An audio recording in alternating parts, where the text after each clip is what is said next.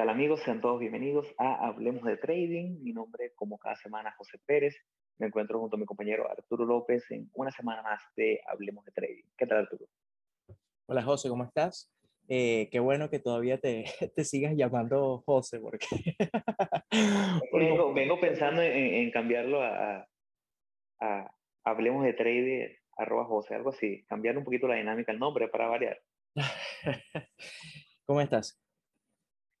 Todo bien, todo bien. Súper contento de estar aquí nuevamente en nuevamente un episodio que, bueno, tenemos ya rato queriendo hacerlo y la dinámica y el momento de trading financiero que vivimos ahorita se presta ideal para hacerlo. Capaz a lo mejor hace un año cuando, cuando tocamos la idea de hacer un episodio así para que la gente medio se preparara para lo que pudiera venir o que sabemos que viene, eh, no sonaba tan convincente por el tema de que no estábamos en ese momento de mercado, más bien estamos en un momento totalmente diferente. Hoy en día estamos en un, en un momento financiero eh, donde tras la pandemia, en un, escenario ya post-COVID, vemos cómo la economía americana, la bolsa americana y las economías de los principales países del mundo se está viendo afectada. Vemos cómo ya el estímulo de dinero que se usó en los últimos dos años ya está afectando eh, los índices de inflación, los índices de consumo y cómo tras ya tres, cuatro, cinco semanas de caída en la bolsa americana que repercute en la bolsa de Shanghái, en la bolsa europea, en la bolsa de los diferentes países latinoamericanos, empezamos a ver lo que pudiera pensar es el inicio de una recesión. Es por eso que hoy hemos decidido, eh, Arturo y yo, hacer un episodio en el cual trataremos de dar herramientas para que ustedes que nos escuchan ustedes que están en el mundo del trading, que les interesa el mundo del trading y el mundo de las finanzas en general, tengan a lo mejor unos tips que creemos bastante valiosos para saber cómo manejar una posible inflación, cómo podemos salir airosos de una, de una recesión, cómo podemos buscar que nos afecte lo menos posible desde la parte financiera y también desde la parte de trader. Sí, el, el, la verdad que, el, bueno, no, no, nunca sabemos bien qué, o sea, qué, qué es lo que vaya a suceder a, futuro, eh, pero mira, la verdad que el, panorama económico y no solamente el panorama económico mundial, sino también en los mismos índices, en la misma bolsa, eh, no pinta para nada, para nada positivo todavía. Eh, y yo creo que, bueno, que es bueno tener herramientas eh, como para ver eh, no solamente nuestro trading, sino como dijo José, nuestras finanzas personales, de, bueno, ver cómo quizás no es, o sea, quizás no, no aprovechar la, la, recesión ni nada por el estilo, pero ver cómo nos puede afectar lo menos posible y evitar que, que, o sea, que nos golpee tan fuerte, porque eventualmente igual nos va a golpear, pero la idea es que, que estemos por lo menos un poco más protegidos. Eh, bueno, antes de, empezar, igual sí me gustaría eh, invitarlo a que nos sigan en nuestras redes sociales. Nosotros estamos en Instagram como hablemos.d.trading, estamos en Twitter como hablemos trading. Nuestro correo electrónico para cualquier sugerencia, cualquier feedback es correo.hdt.gmail.com y eh, nuestro canal de YouTube que es Hablemos de Trading, lo pueden conseguir en nuestro perfil en Instagram donde te da el acceso a, hay un link que te da acceso a todas las plataformas digitales donde nos conseguimos. Eh, así que no hay excusa para, para no conseguir. Eh, bueno, José, ¿qué, ¿qué, podemos hacer para, para, que no nos agarre tan fuerte una, una posible recesión? Bueno, primero que nada, como, como bien dice Arturo, no sabemos qué va a pasar. No sabemos si a lo mejor Dios quiere, esta semana entrante, los mercados hacen un rebote, lo que llaman en inglés un V-shape recovery, una recuperación en forma de B que suba de repente y, y, y a lo mejor esto queda atrás, pero realmente creo que es poco probable. Ya la economía tiene rato mostrando signos de debilidad, lo vemos en los índices de inflación, con inflación anualizada en Estados Unidos mayor al 8%, lo vemos con aquel dato histórico que compartimos ya hace, hace varias semanas donde decíamos que no siempre que hay recesión sube el petróleo, pero siempre que sube el petróleo hay recesión. El petróleo ya está por encima de los 110 dólares el barril, llegó a tocar los 120, estuvo un pullback, ahora vuelve a subir. Entonces, todo parece indicar que vamos vía a eso. Lo primero que hay que entender es que esto es parte de un ciclo y es parte de un proceso, por lo cual no hay que entrar en pánico, ya que históricamente, desde la Gran Recesión en 1930, las recesiones en Estados Unidos tienen un promedio de duración de 11 meses y los mercados alcistas tienen un promedio de duración de 10 años. Entonces, es un, proceso, es un proceso que nos toca y es un proceso relativamente corto en, comparado, en comparación con lo que es un proceso alcista. Otra cosa que hay que entender en, en el mediano plazo es que lo principal es entender que veníamos de años, casualmente los últimos dos años, donde el trading y las, las inversiones se hacían relativamente fácil. Era relativamente fácil lograr un 20-25% de retorno de mercado. Si solamente comprabas el, el, el, ETF SPY, era muy fácil hacer un 10, 15, 25%. Ahora entramos en un proceso de mercado donde a lo mejor a final de año estaremos hablando de una pérdida de menos 5% en nuestro portafolio o a lo mejor una ganancia de solamente 5% y es normal, es normal, está dentro de los parámetros.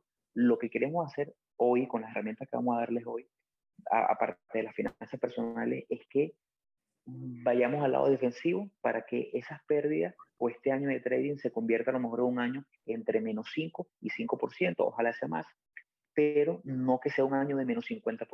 De manera que en un mal año, en un año de recesión, no perdamos todo lo que venimos consiguiendo los últimos dos, tres años de trading. Por eso es que siempre como bandera, el, el risk management, el análisis de riesgo y el manejo de riesgo fundamental. Entonces, venimos de una, un escenario en el cual siempre compartimos ideas y siempre hablamos de las empresas tecnológicas o empresas como siempre hablamos de trading en base a los breakout, eh, rompimientos a nuevos máximos históricos, nuevos máximos de 52 semanas. Entonces siempre estamos buscando nombres que se muevan muy bien, nombres que son tendencias, nombres que vienen con muy buenas ventas, eh, con muy buenos números. En este caso, lo primero que debemos enfocarnos es, primero ya identificando que esos nombres en teoría ya no existen, ya no existen los Amazon, los Apple, los Facebook que hacen nuevos máximos cada tres meses, ya eso no existe, por lo menos por este momento.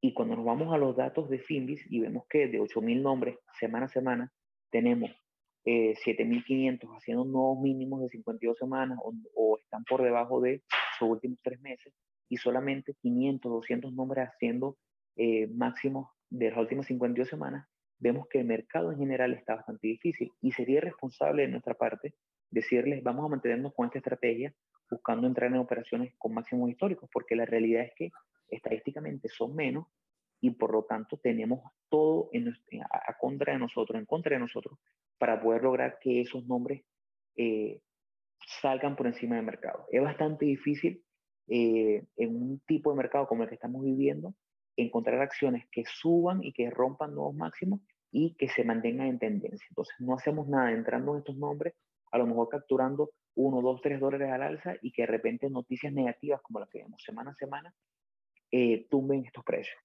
Entonces, eso sería lo principal. Y ahí es donde entramos a buscar un portafolio equilibrado. Es poco sexy, no es tan, tan, a lo mejor tan optimista como veníamos hablando en los últimos 60, 50, 80 episodios, pero sí es la forma de entrar en un trading más defensivo que nos proteja. Y cuando hablamos de portafolios equilibrados, hablamos de eh, bonds, eh, eh, fondos que, que repliquen, ETF que repliquen los bonds o los, los bonos de la Reserva Federal del gobierno americano pueden ser de dos años, de cinco años, de diez años, de 30 años. Generalmente son de muy poco riesgo porque están respaldados por el, gobierno federal, pero al mismo tiempo son de poco beneficio. Eh, hablamos también de eh, commodities como petróleo, como oro. El petróleo ha tenido un crecimiento enorme, pero ya venimos una crecida enorme en los últimos dos años. A lo mejor ahorita veremos en el final del año cómo el petróleo llegue a 130, 140 dólares por barril. Ya no vamos a tener un crecimiento de 200%, pero sí un crecimiento, podríamos verlo amor sostenible. Podríamos hablar del oro, que también funciona generalmente como activo de respaldo cuando entramos en crisis. Hablamos también de nombres que eh, lo que llaman, eh, por ejemplo, durante recesiones, generalmente los inversionistas se enfocan en nombres como eh, Walmart, porque Walmart, si bien es cierto que es un supermercado que vende de todo, la gente sigue comprando comida. Entonces, generalmente sus ventas se mantienen relativamente estables. Venden un poco menos tecnología, pero sigue eh, comida. Hay acciones en, como servicio, la gente sigue pagando el agua, sigue pagando la luz. Real estate, que de todos los mercados, el mercado inmobiliario sigue siendo como que el que todavía no ha sido eh, producto de una gran caída. Entonces, hay varios mercados que pudiéramos tomar para construir un portafolio equilibrado. No sé qué, qué te parece, Arturo. No, sí, totalmente. O sea, como primera recomendación es, pasarse un poco más a, a, o sea, a portafolios que sean un poquito más, con, más conservadores.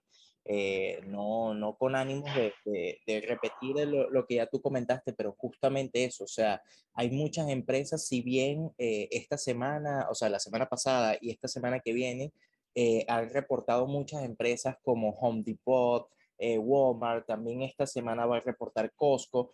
Eh, esas son, son empresas y son, son acciones que, si bien inicialmente dentro, o sea, cuando, o sea, cuando tú empiezas a ver que esas acciones, los reportes financieros empiezan a, a salir negativos, eso da otro indicativo más de, de, de, lo mal que se, que se encuentra la economía, pero al fin y al cabo, luego cuando hacen las proyecciones, esas empresas, las proyecciones son de ventas mucho menores y las, em, y las personas siempre van a tener que eh, comprar servicios, o sea, comprar servicios no, sino comprar productos, siempre van a tener que eh, eh, pagar la luz, pagar el gas, pagar, no sé, e, ese, ese tipo de cosas, enfocarse en empresas que sean como más defensivas porque normalmente, si bien no tienen eh, quizás movimientos tan, tan lucrativos como pueden ser otras acciones en tendencia alcista, eh, son acciones que, o sea, enfocarse, o sea, lo, lo, lo, lo, principal y lo que siempre decimos es,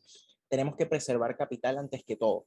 Entonces, si estamos viendo un estándar en PUR que ha caído 30, si no me equivoco, es 25, 26% desde sus máximos en estas últimas 6, 7 semanas, eh, que una, o sea, entrar en una acción que en el peor de los casos cae 1 2% en comparación al mercado está sumamente bien. Ahora, ante una recesión o ante un mercado bajista, esas son acciones que eh, van, o sea, que, que son muy de resguardo y van subiendo, o sea, suben, van, van como en una, en una tendencia alcista, eh, pero van subiendo de forma muy, muy progresiva. O sea, eh, esa es la, la, la, como, la, como la idea. Ahora, al igual que el tema de los commodities, a mí yo creo que eso lo conversamos la semana pasada, eh, el oro, eh, por su parte, yo, lo veía sumamente negativo. O sea, yo veía, eh, o sea, yo decía, bueno, mira, estamos tan mal económicamente, el estándar en pura está con, con estas señales tan negativas, pero el oro también estaba negativo. Los commodities, habían, habían ciertos commodities que sí estaban subiendo, pero el oro, que era como esa, como, o sea, que yo siempre lo he visto como, esa, como ese commodity de respaldo, donde eh, los grandes inversionistas sacan dinero, sacan posiciones, salen de posiciones para entrar en, en commodities como el oro, eh, lo veía también negativo y me parecía bastante extraño. Eh, pero la estadística y la data y la, la historia nos dice que ese commodity como el oro, la plata, siempre han sido eh, como acciones, o sea, acciones no, commodities que son de forma defensiva para protegerse ante estas caídas. Ahora, eso nos lleva directamente ya a la segunda, a la segunda recomendación, que es una recomendación que siempre, bueno, que hemos dicho en varias oportunidades, pero siempre hay que recordarlo. Eh, es importante que ahorita eh, reduzcamos el riesgo. si normalmente nosotros operamos con un 1% de riesgo, eh, o con el porcentaje que, que, que, tú operes según tu estrategia, eh, ahorita tratar de entrar con mucho menos riesgo. Sobre todo si vas a tomar operaciones, eh, bueno, esta es debatible, pero sobre todo si vas a tomar operaciones al, al largo. Porque el, hay tanta volatilidad, y tanta incertidumbre en el mercado que los movimientos son muy fuertes. Entonces, eh, claro, sí, y por eso es que también lo comentamos la semana pasada, de que, de que, de que tanta volatilidad es un ambiente muy favorable para day traders y para personas que hacen o se dedican a hacer scalping, estrategias de, de muy corto plazo. Eh, y es justamente porque cuando una tendencia se, o sea, si, cuando inicia el mercado y hay una tendencia que se marca, eh, el movimiento del precio es muy agresivo, ya sea al alza o a la baja. lo importante es que tomemos las operaciones que tomamos, o sea, las operaciones que vayamos a tomar, las tomemos con, eh, con mucho menos riesgo. En vez de colocar 1%, entrar con 0,5, 0,25, eh, porque así como puede favorecernos, nos puede, nos puede jugar en contra. Eh, que bueno, yo creo que José, tú estás súper de acuerdo con, conmigo en ese, aspecto. Claro, y es que una, hay, hay algo que hay que, que, a mí me gusta ver el trading como, como una empresa, tu trading, tu cuenta de trading, una empresa, y cada operativa es un empleado. Al verlo de esa forma, lo que necesitamos es tratar de ser el mejor gerente posible. Al ver una empresa y ver el rendimiento de cada empleado, el que, se esté portando mal, el que no esté rindiendo frutos, hay que despedirlo. En este caso, esa operativa que no esté dando buenos, buenos frutos, hay que, que salir de ella. Y cuando vemos un mercado como este, donde cada vez es más difícil, bueno, no vamos a contratar, no vamos a entrar en operativa tras operativa con el mismo riesgo que veníamos haciéndolo hace un año. Bien hay que ser más cauteloso, hay que reducir el riesgo, como bien dice Arturo, porque la empresa te está dando los números. Estamos viendo cómo cada vez se hacen más difíciles y estoy seguro que los que están ahorita, porque sé que, que a lo mejor hay un, grupo de personas que a lo mejor se siente o, rechaza la idea de dejar de operar o rechaza la idea de dejar de hacerlo o esa es la idea de, salir de su operativa normal, de su estrategia normal. Pero estoy seguro que los números, cuando lo, estudian, verán que su operativa hoy no es tan rentable como fue hace seis meses o hace un año. Entonces, aunque cueste, lo ideal es eso, reducir riesgo y tratar de mantenerlo a un poquito en la acera. Yo tengo personalmente bastantes semanas ya que no tengo ninguna operativa swing que, se mantenga más de, de cuatro o cinco días, porque el mercado no lo está permitiendo y sería bastante, a lo mejor testarudo de mi parte, tratar de mantener operativas que no me están dando resultados. Hay que identificar cuando nuestra, nuestra estrategia no está acorde al mercado.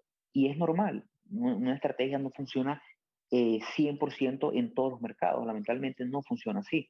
Ahora, hay otra, otra contraparte y es para el que ya es un poco más avanzado, para el que ya tiene, mm, espero yo, por lo menos más de un año haciendo trading, eh, el que ya está bien, bien, bien ducho en el análisis de riesgo y en la gestión de riesgo, y es que el mercado permite otro tipo de operaciones que son los cortos o los short.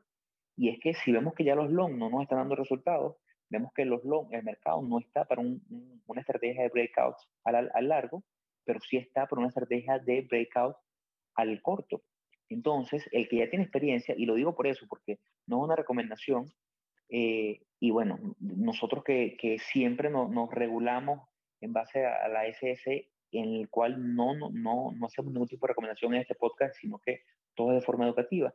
Pero bueno, se le puede echar un vistazo a los cortos porque el mercado ha funcionado muy bien para los cortos. Lo que pasa es que requiere otro tipo de mentalidad y requiere un análisis de riesgo mayor. Ya lo hemos dicho en los episodios donde hemos hablado de cortos.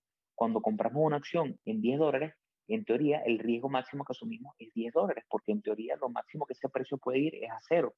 Arriesgaríamos comprando en 10 sin ningún tipo de stop loss, lo máximo que pudiéramos perder es cero, es 10 dólares por cada acción.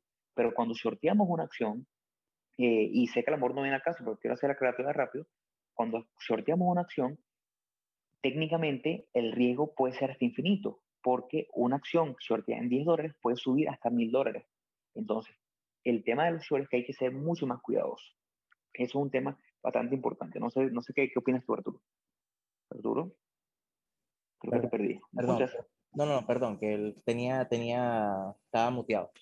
Eh, lo que quería decir de que cambiarse la mentalidad de hacer operaciones todos los días al largo y luego pasarse a hacer operaciones al corto eh, requiere de mucha experiencia, sobre todo porque, por lo que tú dices, porque es otro tipo operativa, pero un mercado con una tendencia marcada bajista te permite muchas oportunidades para tú poder aprovechar eh, operaciones al corto, justamente porque, eh, o sea, es, es, el contrario de ir, de seguir una tendencia alcista.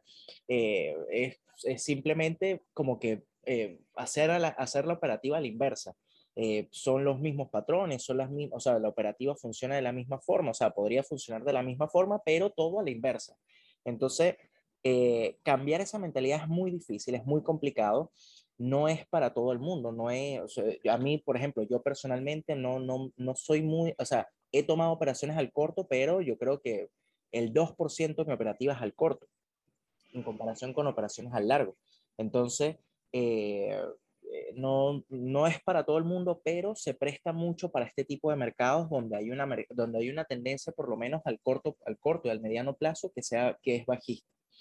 Eh, ya bueno, ya pasando al, al, tercer punto, eh, también otra recomendación que podríamos, o sea, que, que, que podemos hacer es tomar acciones que ofrezcan dividendos y que ofrezcan un alfa bajo. Eh, todas bueno, no todas las empresas, pero muchas empresas ofrecen dividendos, creo que lo hemos conversado en, otra, en otras oportunidades, eh, empresas grandes como Apple, empresas como Coca-Cola, eh, son empresas que cada, o sea, por cada cuarto del año, después de un reporte de financiero, siempre entregan dividendos. Los dividendos son como compensaciones que le dan a, a, los accionistas de las empresas por tener o por, por ser dueños de, de esas acciones.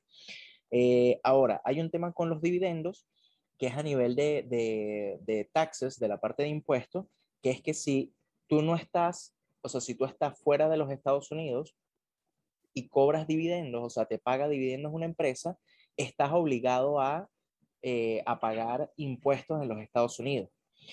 Eh, eso es es un tema, es un tema delicado, pero a nivel de, eh, o sea, un tema delicado porque, porque es algo que hay que saber, o sea, hay algo que, es, es algo que hay que, que hay que conocer. Eh, eh, yo personalmente no tomo, no, o sea, trato de evitar operaciones que tengan dividendos justamente para evitar todo ese, ese problema, pero cualquier persona está abierta a eso, inclusive es algo que está dentro de las recomendaciones para eh, dentro, o sea, dentro de, una, dentro de un mercado, dentro de una, de una posible, posible recesión.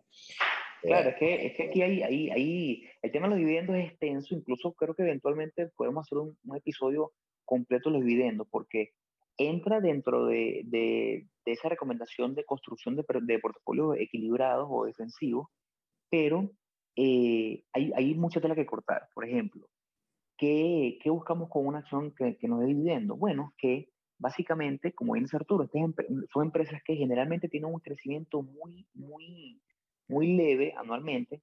Su movimiento interanual es relativamente leve.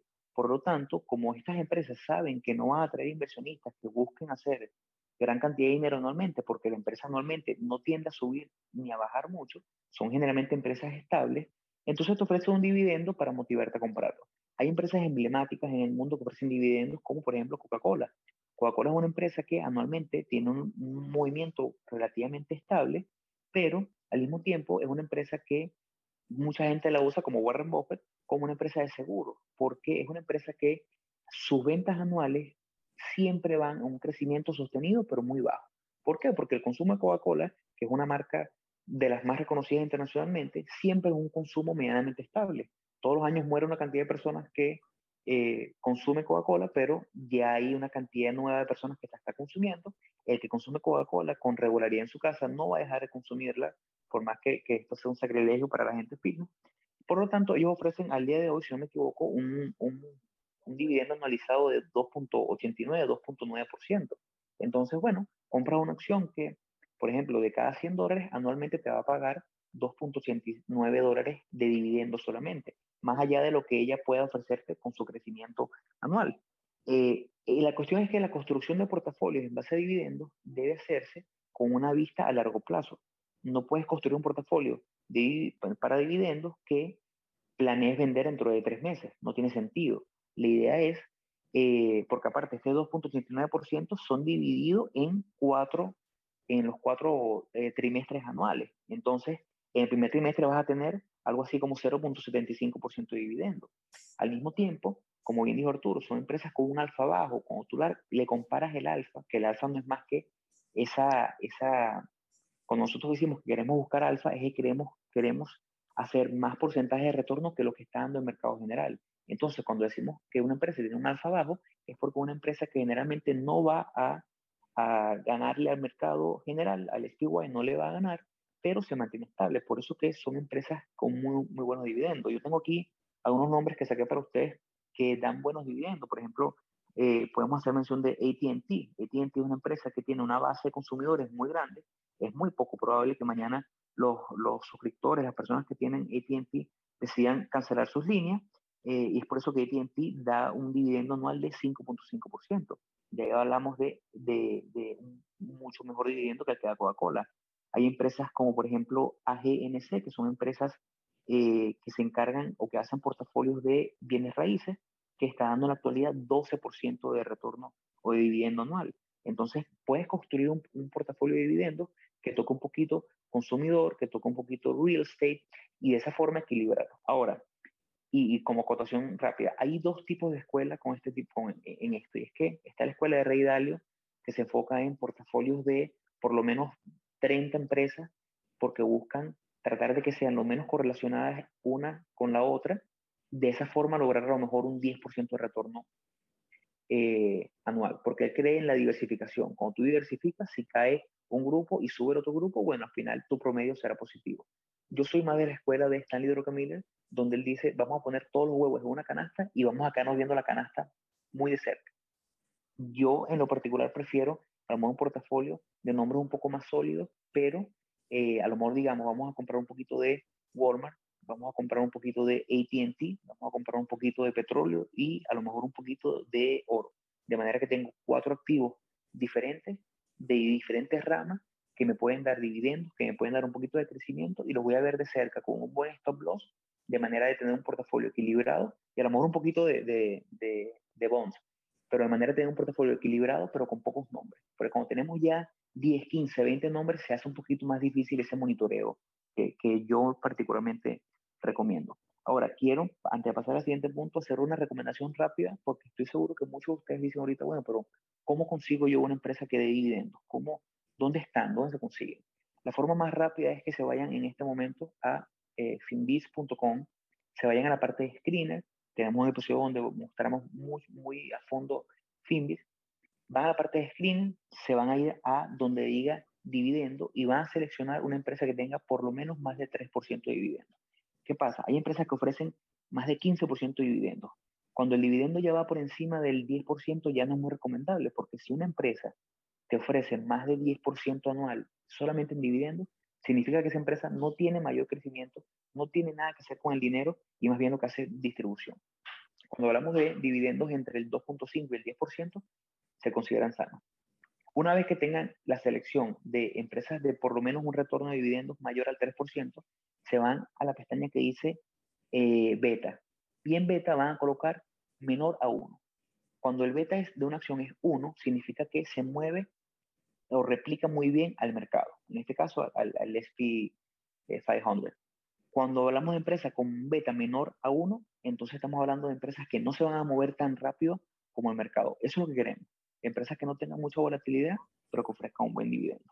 Ahora, bueno, ya con esa recomendación, que después podremos en otro episodio a lo mejor ahondar un poco más, pueden escribirnos si quieren que, hagamos un episodio eh, hablando de portafolios defensivos y dividendos.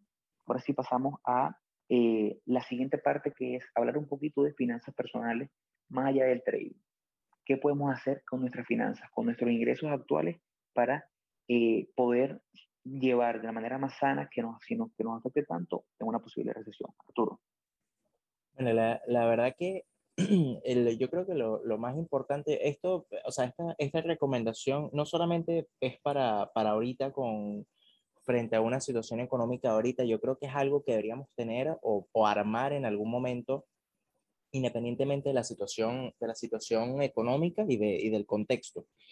Eh, pero algo muy, muy positivo, algo que, que podríamos hacer ahorita es, eh, primero, tener como un fondo de, de, de ahorro eh, de por lo menos unos tres a seis meses que sean de los gastos de, de vida de nosotros. Porque en una situación tan eh, de tanta incertidumbre como estamos eh, en este momento, lo mejor es estar respaldado.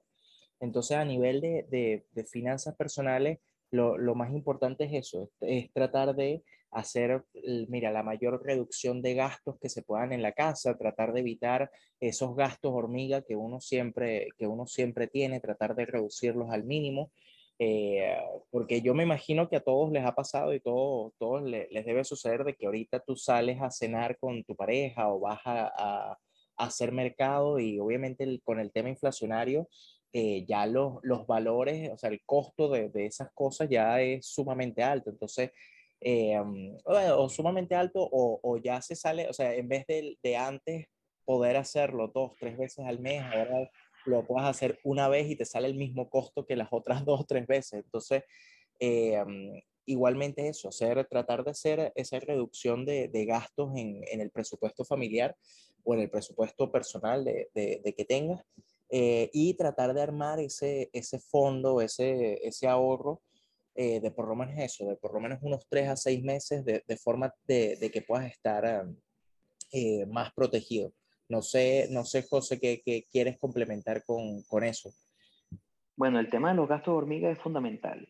Es difícil verlos, pero hay muchas aplicaciones muy buenas donde tú puedes eh, hacer un presupuesto, que sería una parte que a lo mejor es tediosa, pero es necesario hacerla. Si te tomas ese cafecito en Starbucks todos los días de 3 dólares y te lo tomas por lo menos 20 días al mes, de lunes a viernes, estamos hablando que ya son 60 dólares mensuales, estamos hablando de 720 dólares al año solamente en un café que puedes hacer en tu casa. Sé que ahorita a lo mejor suena, bueno, a lo mejor extremista, pero cuando nos vemos un, un escenario de recesión, serían una de las cosas ideales cortar. Evalúate, si ves Netflix nada más una vez al mes, a lo mejor no vale la pena tener esa cuenta de 12, 14 horas. Si tienes Amazon Prime, que te vale ahorita 14.99 al mes y a lo mejor compras una vez cada tres meses, bueno, saca la cuenta. Estamos hablando de más de 180 dólares eh, anuales en Amazon cuando realmente a lo mejor no lo necesitas, porque a lo mejor te sale mejor pagar el envío normal.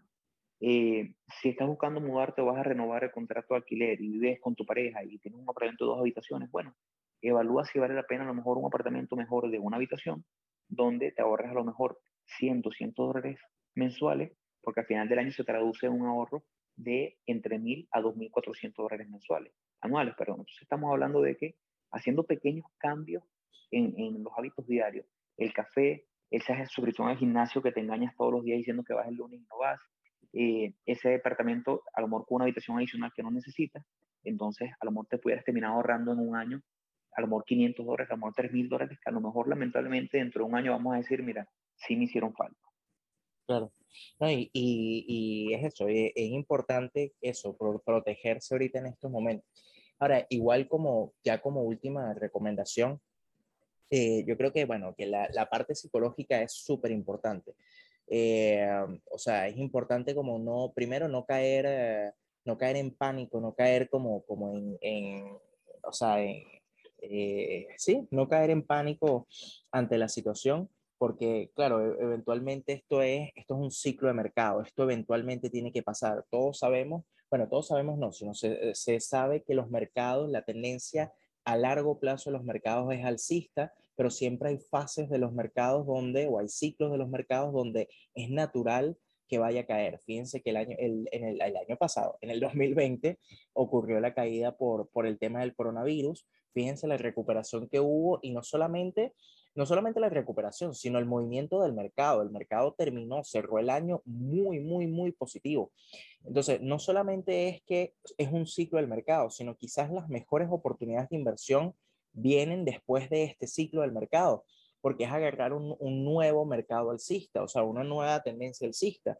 Entonces, eh, yo creo que es muy importante ver este ciclo primero como una, como una fase de aprendizaje, porque yo creo que en, e, en estos momentos es donde uno puede aprender y le puede sacar más provecho a, tu operativa, a tu estrategia, a ver qué tan, eh, o sea, qué tan eh, o sea, qué tan protegida está tu estrategia y tu plan de trading ante este tipo de movimientos, cómo es tu psicología frente a este tipo de operaciones, porque de cinco operaciones, seguramente cuatro o cinco operaciones vas a, eh, o sea, todas te van a salir negativas, o sea, eh, es posible que veas un aumento en la, en, en la, en la cantidad de operaciones negativas que tengas, pero es importante mantenerse en esa vista del largo plazo, mantenerse en esa vista de eh, esto es un ciclo del mercado, eventualmente vamos a salir de esto y las mejores, o sea, los mejores momentos, las mejores oportunidades surgen después de este tipo de crisis. Eh, igual, eh, yo creo que, que, que la, o sea, la, idea de, de, este episodio es sacar esas herramientas, tratar de, de o sea, como que tengan más, más consejos, más recomendaciones frente a qué hacer ante un posible escenario de recesión. Puede ser que nunca caigamos en ese, en ese momento, pero eh, las alertas están, las señales están, así que lo mejor es ir tomando como nuestra, nuestra eh, resguardarse ante... Previsión. Yo creo que ese, ese, ese es el mejor cierre. Eh, verlo como un proceso natural posiblemente va a pasar, pero más allá de eso, usemos estos posibles 11 meses, que es lo que dura una recesión promedio, como vamos a aprender lo más posible, porque como bien dice Arturo, y creo que es espectacular, lo mejor está por venir. Una vez que eso pase, estamos hablando de un proceso en el cual podremos tomar los siguientes grandes ganadores.